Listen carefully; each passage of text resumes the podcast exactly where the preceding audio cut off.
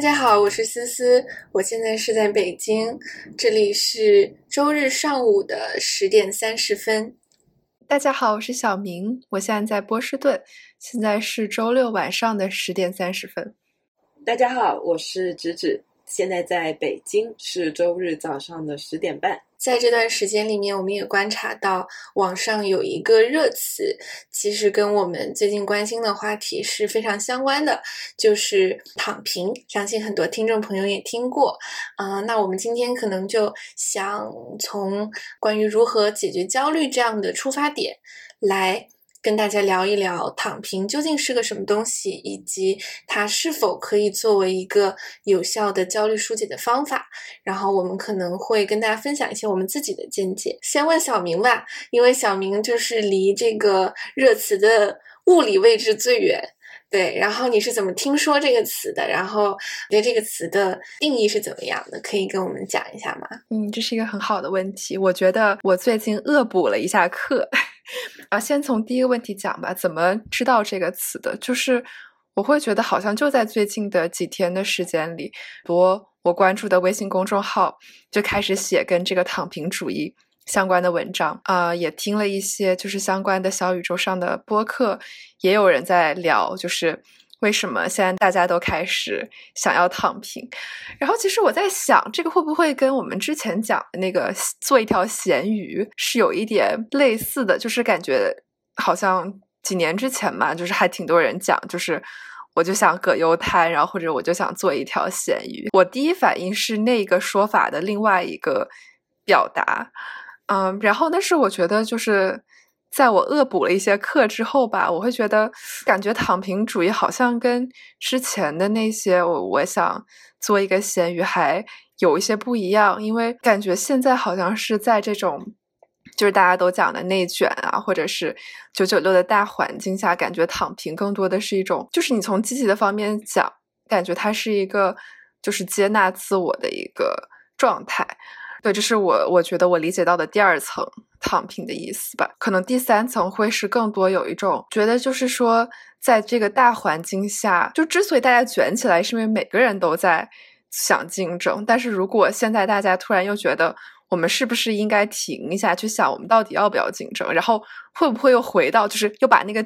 卷的东西给打开了，我觉得是我们这一代有可能，尤其是二三十岁的年轻人，对于就是现在这个内卷大背景下的可能一种想要一种群体起来去反抗这个内卷的一个这样的动作吧。还是想听芝芝和思思在这个更近距离的地方是怎么观察到的。嗯。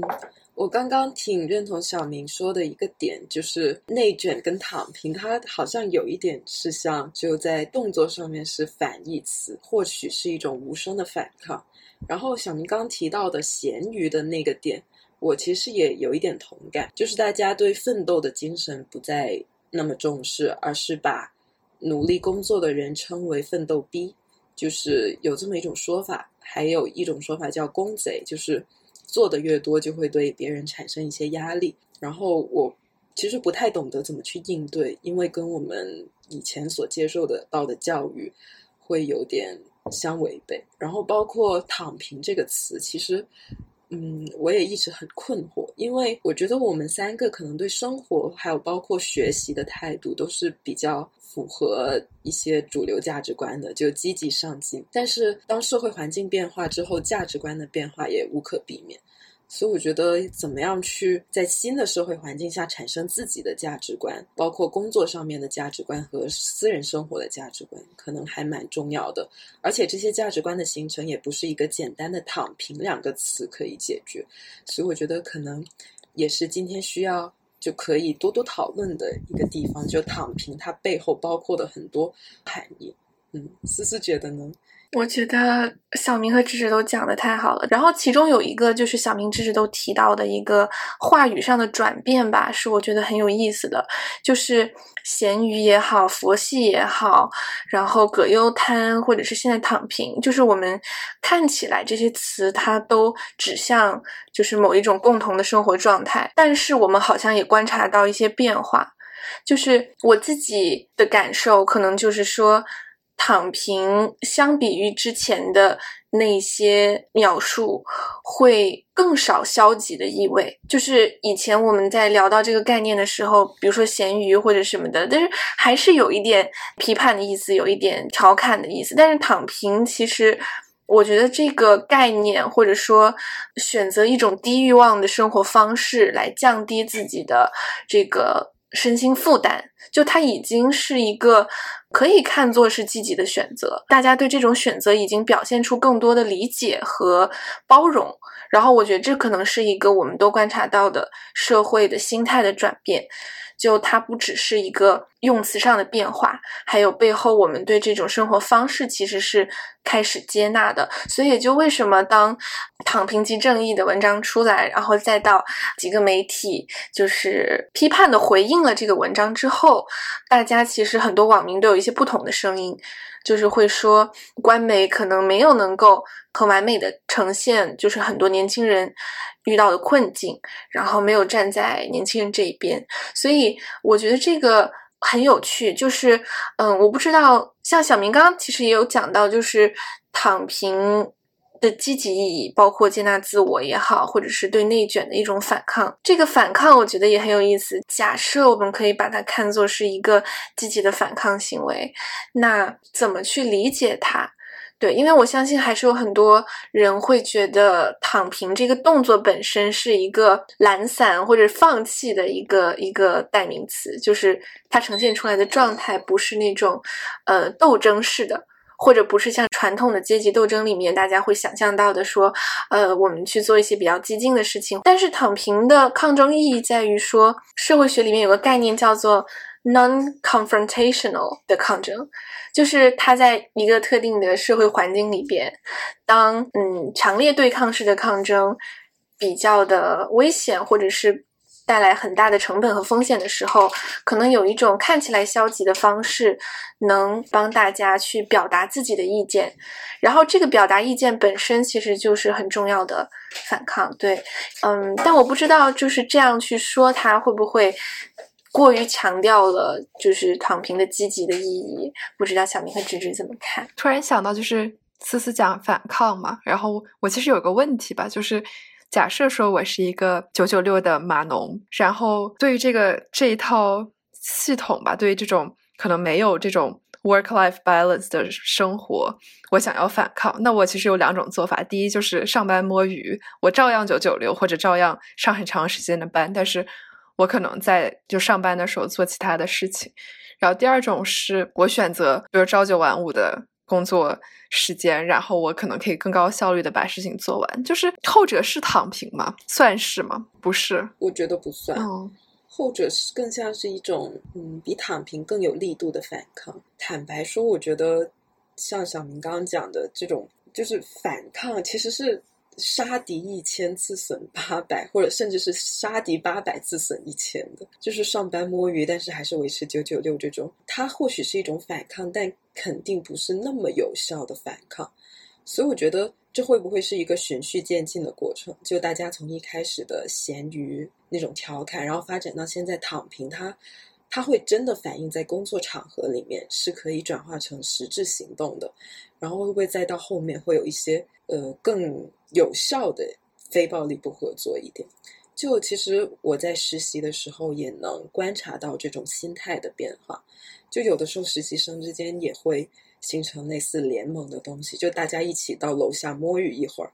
就有种法不责众的味道，就大家都去摸鱼，然后再一起回去。嗯，所以我觉得这种躺平观念在年轻一代中间的传播，或许是一种。建立共同体的一个前兆。哇，这个进入了对于反抗的嗯性质和形式的讨论了。对，我觉得这个里面很有意思。就是如果嗯回到小明刚刚讲的那个很有趣的假设的情境，就是如果你是一个上班族，那你是九九六摸鱼比较。反抗呢，还是 选择其他的工作，轻松点的工作就比较反抗？就哪一种是真正的躺平？我觉得这里可能就是要理解这个选择，以及理解，嗯，就是我和芝芝刚刚讲到的关于抗争的这个东西的话，可能还是要先定义躺平，就是要给他一个更详细的说明吧。呃，这里面有很多个，我不知道智者和小明有没有更好的，我先念一个我找到的定义吧。对，然后它这里面有一个很有趣的描述，他说狭义的躺平是不买房、不买车、不结婚、不生孩子、不消费，维持生存的最低标准，拒绝成为他人赚钱的机器和被剥削的奴隶。然后广义的躺平呢，还包括以躺平的姿势出生，家庭条件优渥。第二种是通过努力已经获得了一定的经济基础，不想再奋斗了。对，然后我觉得可能我们还是在讨论那个狭义的躺平吧。简单来说，就是通过低消费、低欲望、低消耗，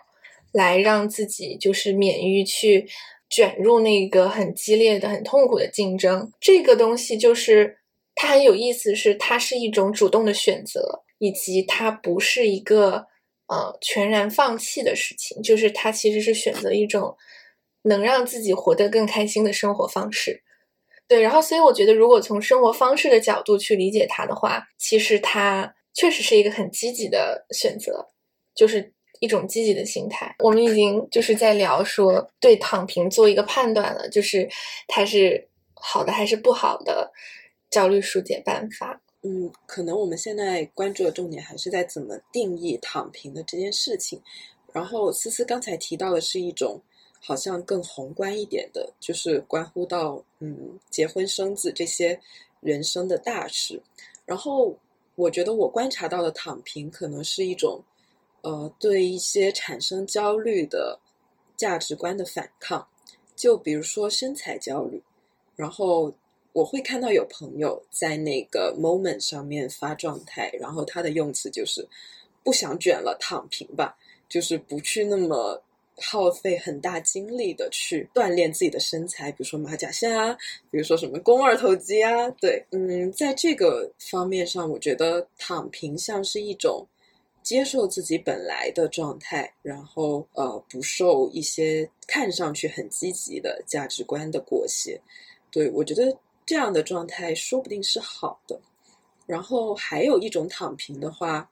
我觉得更像是一种无奈。就是像小明刚刚提到的九九六，但是就只能摸鱼。我觉得这两种躺平是很不一样的。前者的躺平，我个人会比较喜欢，但是后者的躺平更像是一种无法真正解决问题的时候一种很无奈的缓兵之计。就是你没有办法很理直气壮的跟老板讲，我就是要九点上班，五点下班，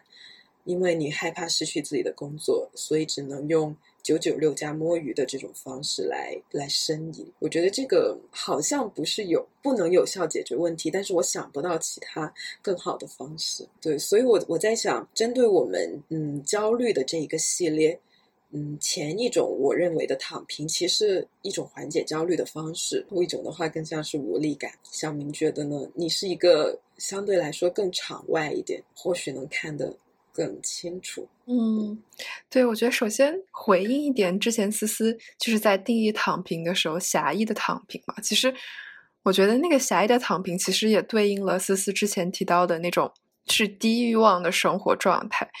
然后提到这个，其实我就想到我这周看了的一个纪录片啊，其实也是做功课看的纪录片，叫做《人生果实》，是一个。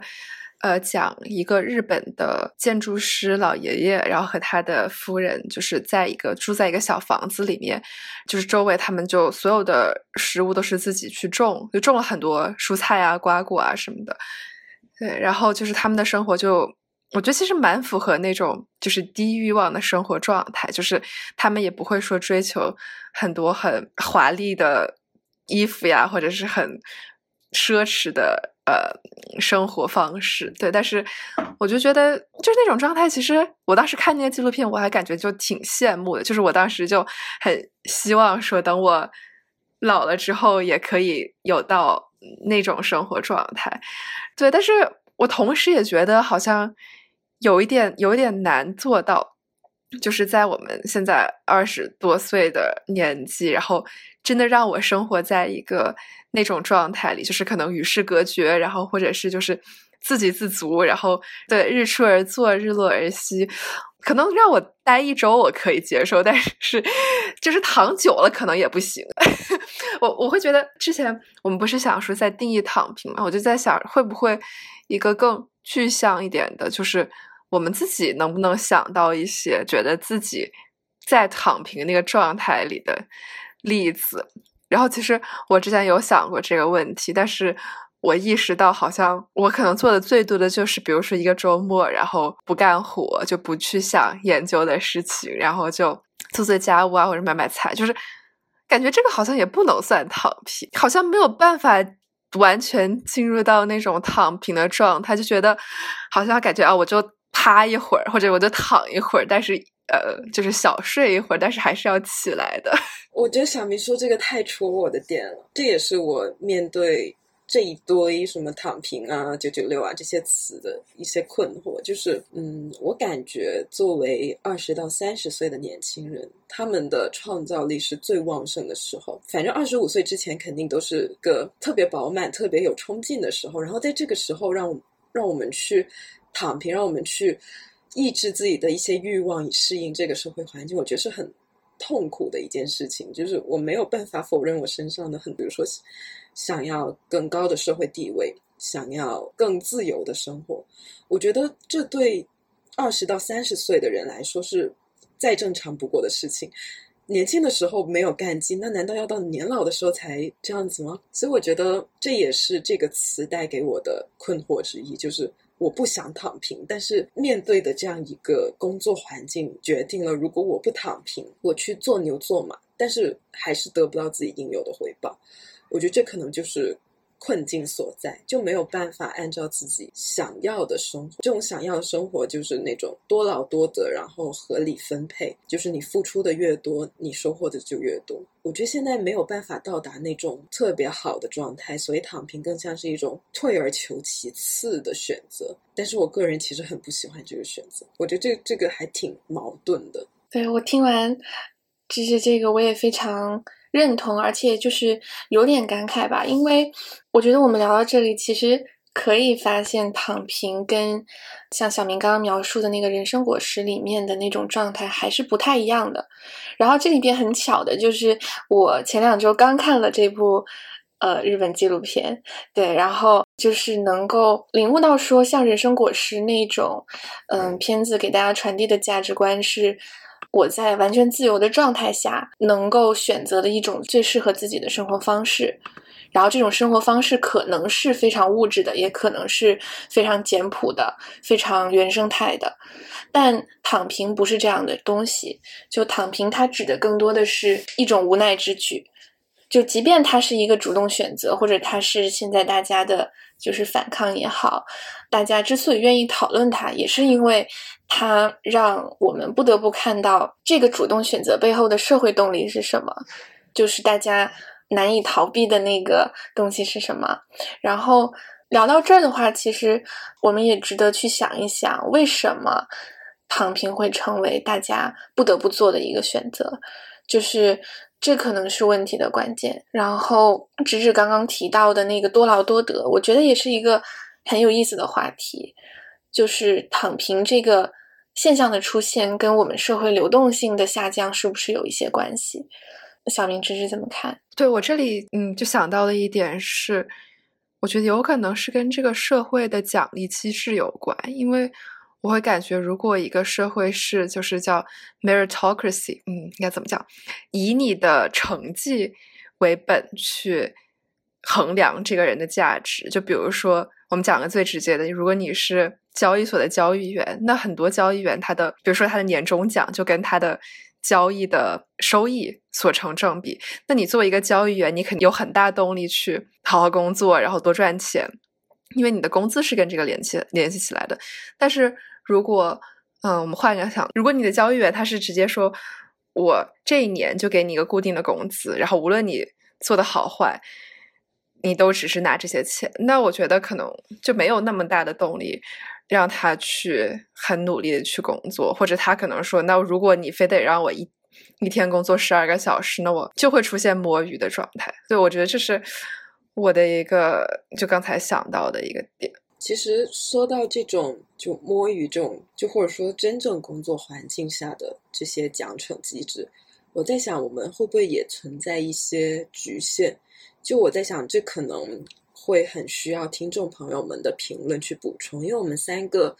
即使是有一些社会经验，那也只是实习，而不是说一个真真正正的公司体制下面的一个劳动者，所以在这方面可能是会有一些认知上面的局限性的。对，我不知道思思会不会认识更多有做全职工作的人。嗯，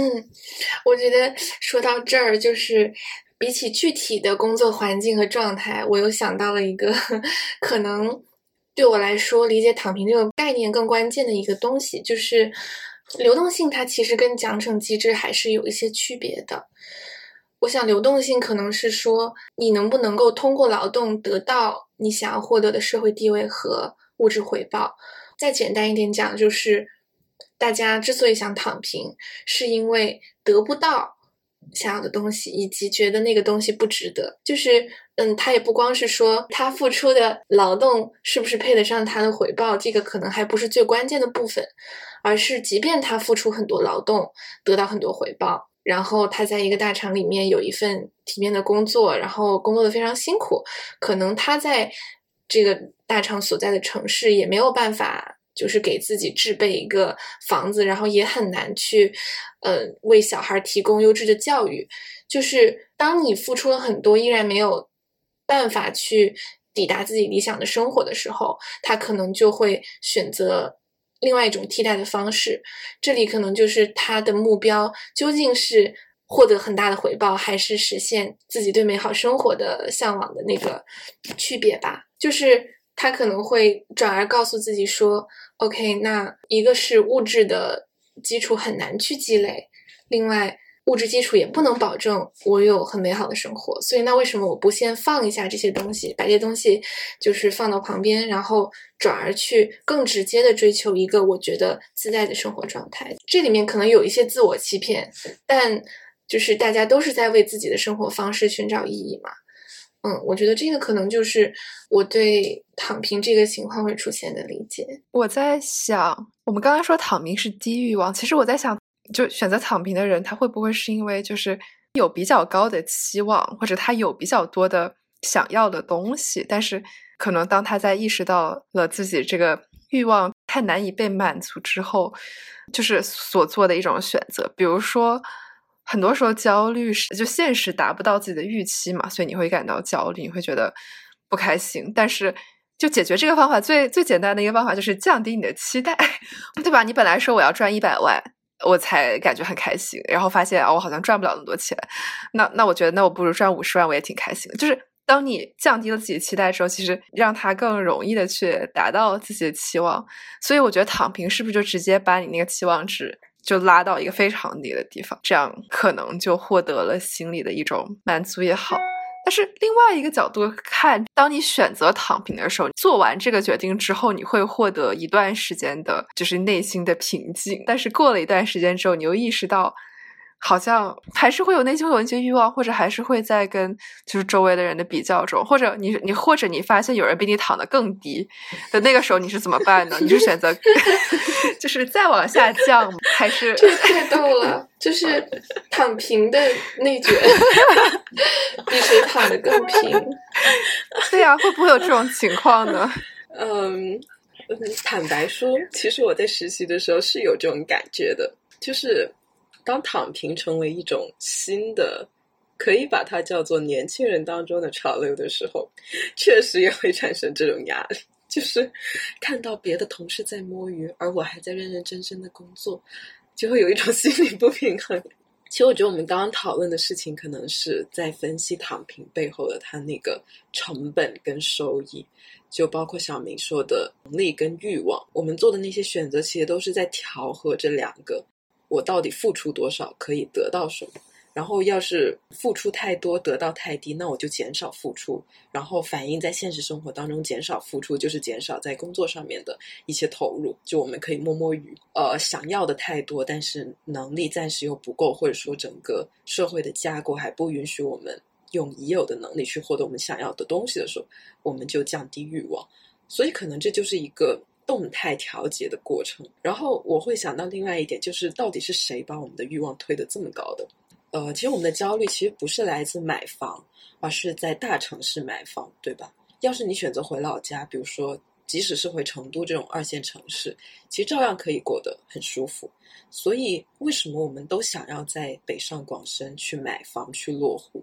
就为什么我们会有这样子的欲望？这个欲望是不是一种泡沫？就不合理的期望，它其实是一个。然后背后会不会有这些，比如说城市化，比如说嗯，资源在各大城市之间分配不均的这样一种社会结构上面的问题？嗯嗯，其实只是刚刚讲的这个，就是最开始《躺平即正义》这个文章里面表达的一个观点，就是如果我们去看，呃，他具体说了什么，他就是在说我要抵抗。消费主义或者我要抵抗资本主义给我强加的这些消费的需求，其实我要实现一个美好的生活，并不需要这些东西。我并不需要在大城市买房子，也不需要月薪达到多少多少才能够实现。相反，很多人在卷的时候，其实他已经不知道自己最后会得到什么，也不知道自己理想的生活状态是怎么样的。可能他在这里面反而荒废了很多时间。所以，我觉得。之所以大家会这么同情躺平，或者甚至有一点认同，也是因为我们知道有很多被外界的因素就是创造出来的要求。比方说，就是呃，我们其实讲焦虑的时候，焦虑的底色也有提到这个。我们其实在讨论焦虑的社会来源，对不对？嗯，比方说，为什么现在大家感觉焦虑了、累了，就会想要出去，嗯。大吃一顿，或者是给自己买点新衣服，或者是，呃，通过消费来解决问题。其实很多 marketing 的部分是在告诉我们这个观点的，就是当你需要放松的时候，你应该去什么地方，你应该在一个什么样的高级的环境里，然后付出多少钱，然后付出的钱越多，你获得的满足感越大。但这些东西是不是真的是这样呢？我觉得，嗯，至少躺平的那篇文章是在反驳这个观点。当然，我觉得这里也要就是避免神话躺平这个东西，因为比如说我们谈反抗的时候，我们其实要呃意识到他需要 consciousness 这个前提，他到底是因为自己没有别的选择才选择躺平这条路，还是他真的因为意识到了体制的问题，希望更多人跟他一样，然后有一个。系统化的改革出现而选择躺平，就是在理论理理论上说，可能只有后者算是呃有意识的反抗的行为，而前者只能是一种嗯自我去适应环境的这样一个妥协。所以，只是刚刚讲到的那个。我觉得特别有意思，然后也跟我们之前关于焦虑的讨论联系起来。结论可能就是躺平不是一个万能的疏解焦虑的方法。然后，因为最重要的依然是意识到焦虑的来源，以及拥有自己比较坚定的，就是生活方式的这种信念感。对，就如果你本身并没有跟同辈比较的习惯，或者是并不会被大流裹挟的话，就是其实躺不躺平不是一个最关键的东西。其实我感觉我们在之前聊的时候，关于躺平，我们是按到了两个脉络。一方面就是关于主流价值观，关于消费主义、资本主义给我们制造的一些幻象，或者说不合理的期待；然后另一方面又是和整个社会体制的流动性，或者说奖惩机制有关。那有没有什么方法可以把这两条线给统一起来？就是他们好像很不一样，但是又跟躺平是相关的。他们对应下的躺平会不会不太一样？就好像比如说主流价值观这条线，它对应下的躺平更多是买房、婚恋，或者是一些消费品、奢侈品购买能力方面的一些躺平和低欲望。然后，如果是奖惩机制这方面的，我们可能更多会想到九九六，想到工作环境下面的一些应对方式。所以，我觉得可能躺平背后它缓解的焦虑，或者说它解决的问题，其实是很不一样的。就像内卷，就像很多的热词一样，我们都把我们当下遇到的问题都归到一个词身上。我觉得这可能是我们需要辨别的地方，就包括我们讲焦虑的底色的时候，也是焦虑的背后，既可能有个人想要嗯向往一个更好的一个状态，也有社会大流的一一些影响。所以我觉得可能这次躺平也是我们需要区分，每次我们说出“躺平”这个词背后，我们到底想要解决的问题是什么？对，而且只是用了就是“躺平”解决问题。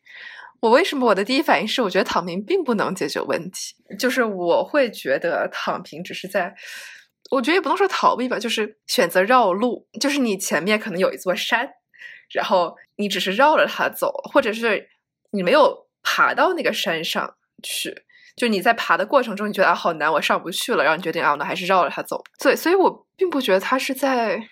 解决问题。嗯，我觉得这里有一个很有意思的事情，就是关于躺平是不是一个解决问题的方式。这个有意思的部分就是，一般来说，我们觉得解决问题你需要做点什么，但躺平它其实就是不做什么。就其实我们在提解决方案的时候，常说我要就是 actively。我要主动的去付出一些努力，然后我要用一些智力的劳动，然后呃去主动的解决它，这个才是一个正确的方式的。但是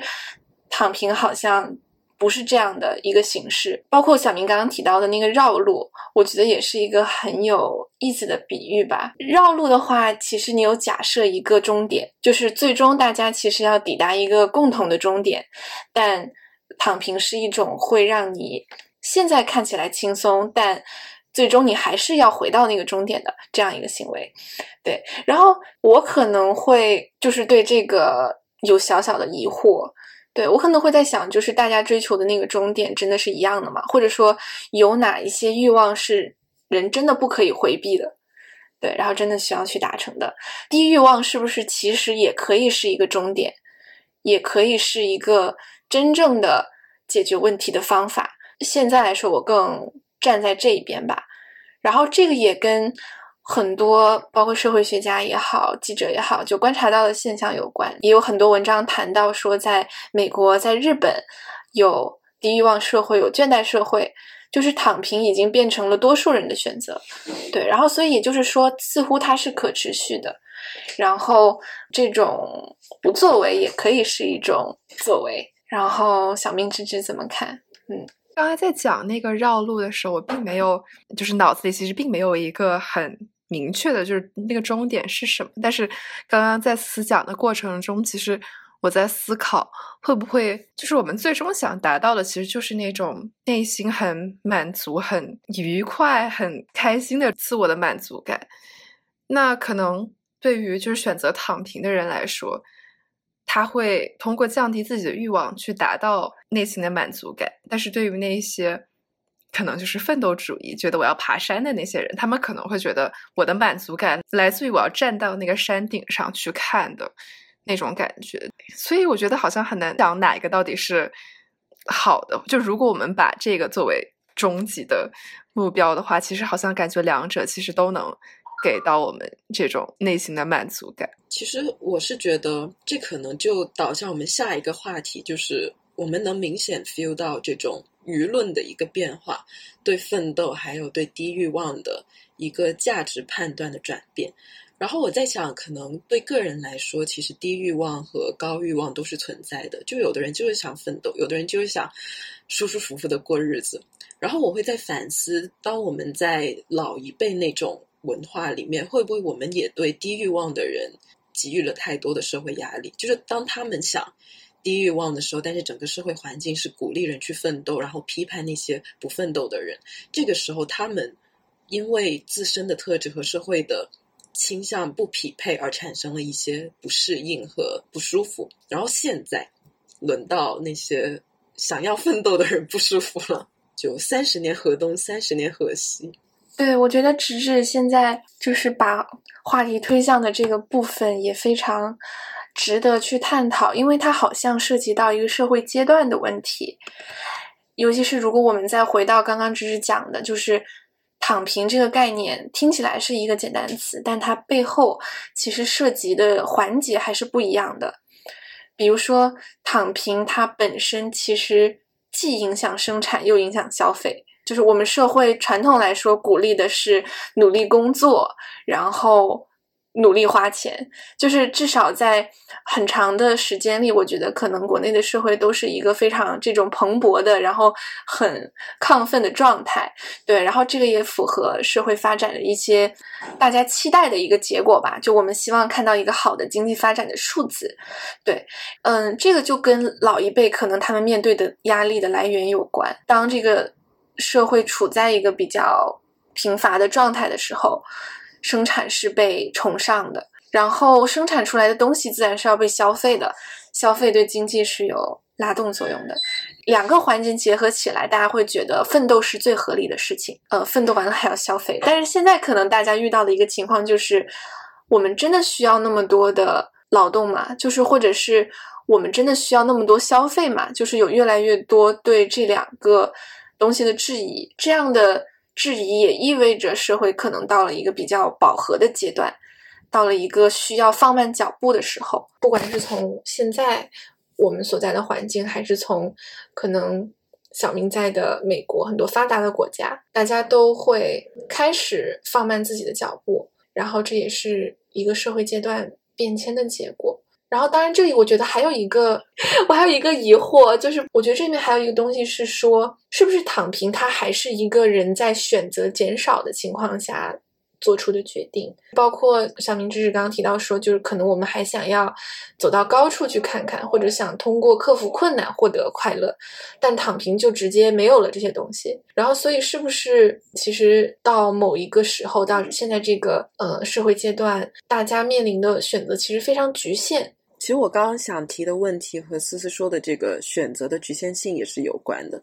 就是。我会很好奇，小明在美国那边，就是你在那边待了四五年了，你观察到的这种嗯奋斗的观念，或者说享受生活的观念，就你在美国的感受是什么样的呢？就不仅仅是学生，还有你接触的，比如说 host family 啊，或者是很多很多的人。对我，我觉得就是美国的社会其实一直有，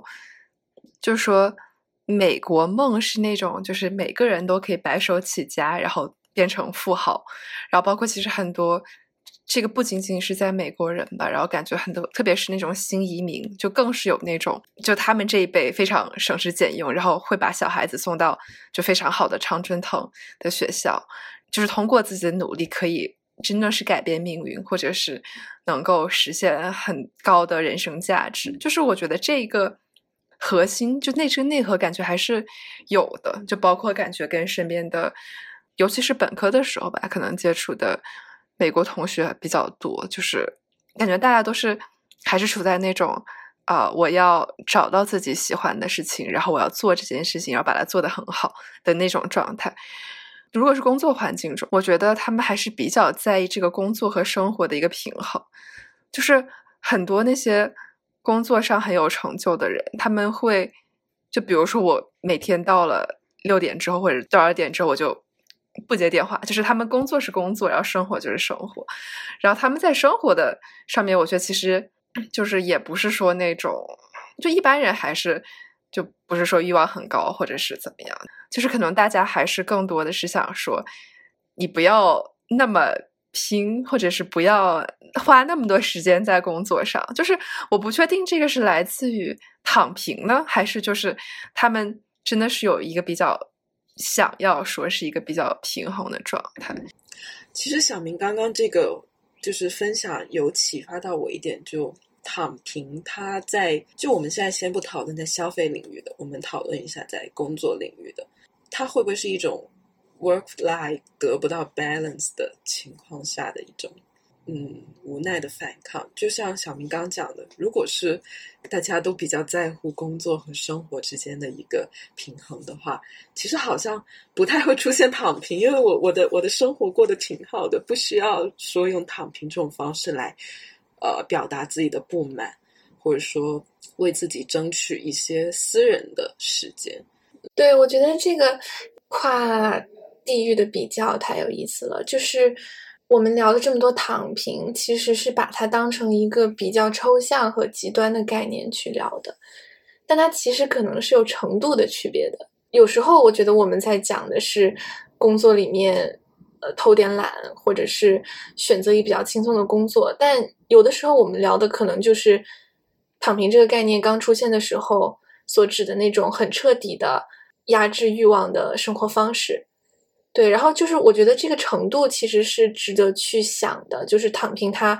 并不是一个固态的极端的概念。对，然后嗯，如果要从极端的角度说，其实嗯，我相信在国外也有很多躺平的人，就比方说有一些无家可归者，其实他也有自己的看重的东西，或者是他觉得自由比较重要，他觉得消费水平的高低对他来说不是那么重要。对，当然这个比较复杂，我们今天不会很详细的去聊说有哪些类型的呃躺平的人和无家可归的人。但一个很重要的东西依然是，我觉得要区分享受生活和躺平这两件事情。躺平，如果我们去看积极的狭义的那个概念，它确实就是能够导致一个 work-life balance 的结果，或者是一个美好生活的结果。但是它并不能够。意味着说，享受生活就是躺平，就看怎么理解“躺平”这个概念吧。对，能帮我们更清楚我们在聊些什么。其实思思刚刚提到的那个美国社会里面的 homeless，我觉得或许是可以参考的一个群体，因为据我所知，homeless 里面其实它也有分出于什么目的的 homeless。就假如说我们大胆的、粗暴的把它等同于躺平的话，就他们里面有的人确实是无家可归，就是因为房子在零八年的时候因为次贷危机没有了房子，就是 houseless，然后把房车当做自己的家，对他们可能不是 homeless，只是 houseless，然后被迫走上了这样一段流浪的旅程。然后有一些人其实出于自己的一些信念。就是希望在不断的流浪的过程里面找到自己精神上面的抚慰，但其实他们是有家可归的。他们最终当他们流浪的累了时候，他们还可以回到自己的，比如说儿子、女儿啊，或者是伴侣的家里面去安息。所以，好像即使是那样一个比较好玩的群体，可能我们也要区分：当我们在讨论躺平的时候，什么样的躺平是我们主动去选择的？就像我们说的，主动去反抗一些不合理的期望，去反抗一些舆论还有消费主义带给我们的欲望，我们想要去删减掉这些欲望，这可能是比较有主观能动性，能体验我们自由的一个选择。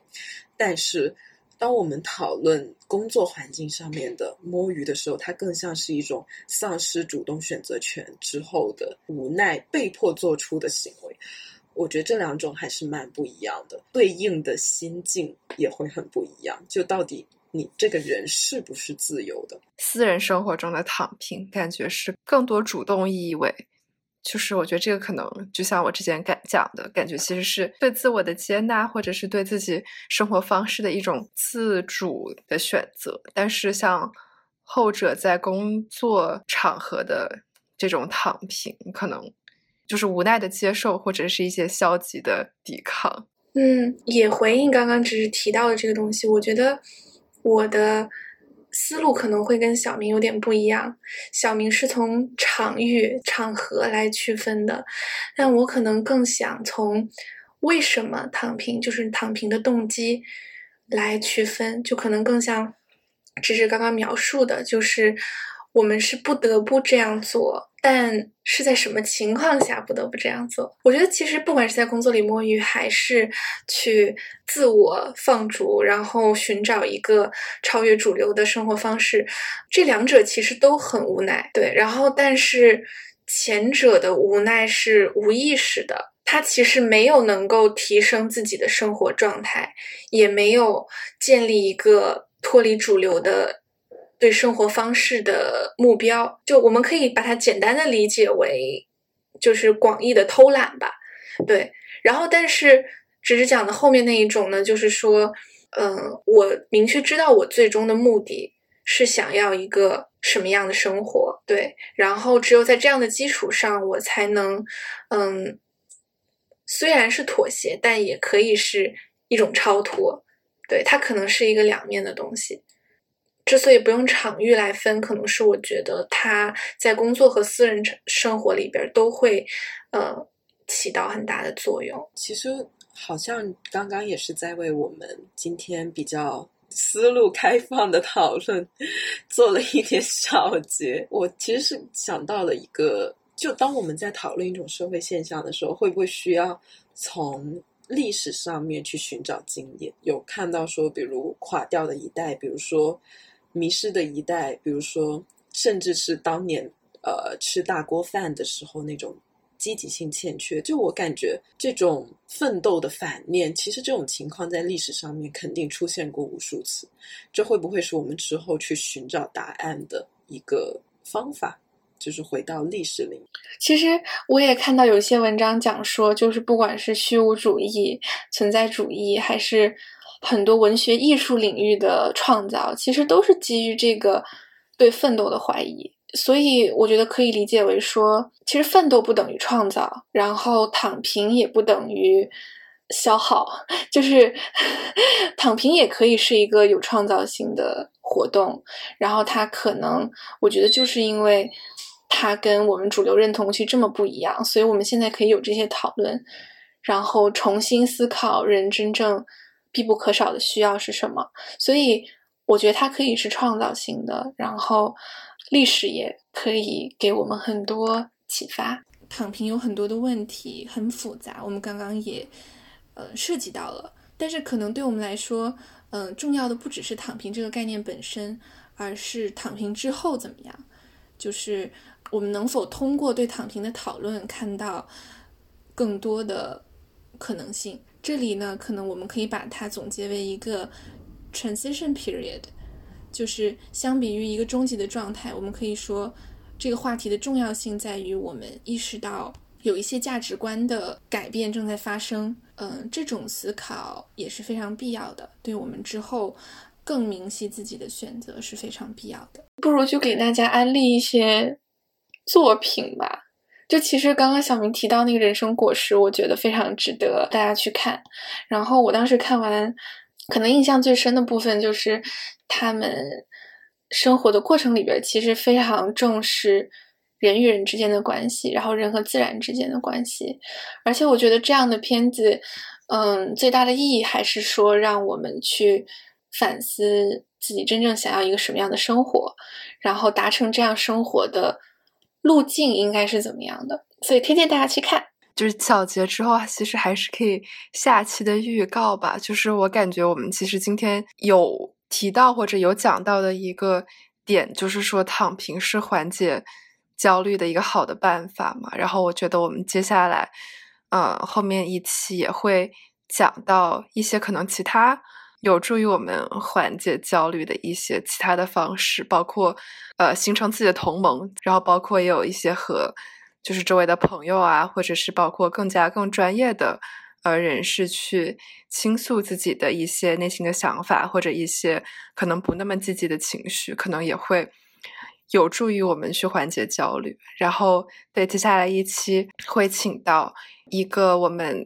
在做 peer counseling，就是同辈同龄人之间做倾诉的呃这样的一个平台的创始人，然后来跟我们分享一些。他在做这个平台，现在是一个初创 startup 这样的一个组织的一些经历和一些体会，包括也会分享很多可能关于一些心理健康的一些迷思，包括一些小的 tips。所以我觉得会是对我们焦虑这一个系列一个，就是我们探讨了什么是焦虑，然后包括焦虑的一些前因后果，然后现在可能差不多是到后面的一部分就是。怎么去缓解焦虑？怎么去帮助我们能够从焦虑这个情绪中能够走出来一些？非常期待了，期待接下来 小明请来的新朋友。对，然后我们之前就还有想要跟大家说，就是很感谢我们的。听众给我们留言，然后也希望如果对焦虑这个主题还有什么想听的，可以继续在评论区，嗯，艾特我们。然后，嗯，谢谢大家收听这一期的节目。好，谢谢大家，再见，拜拜。信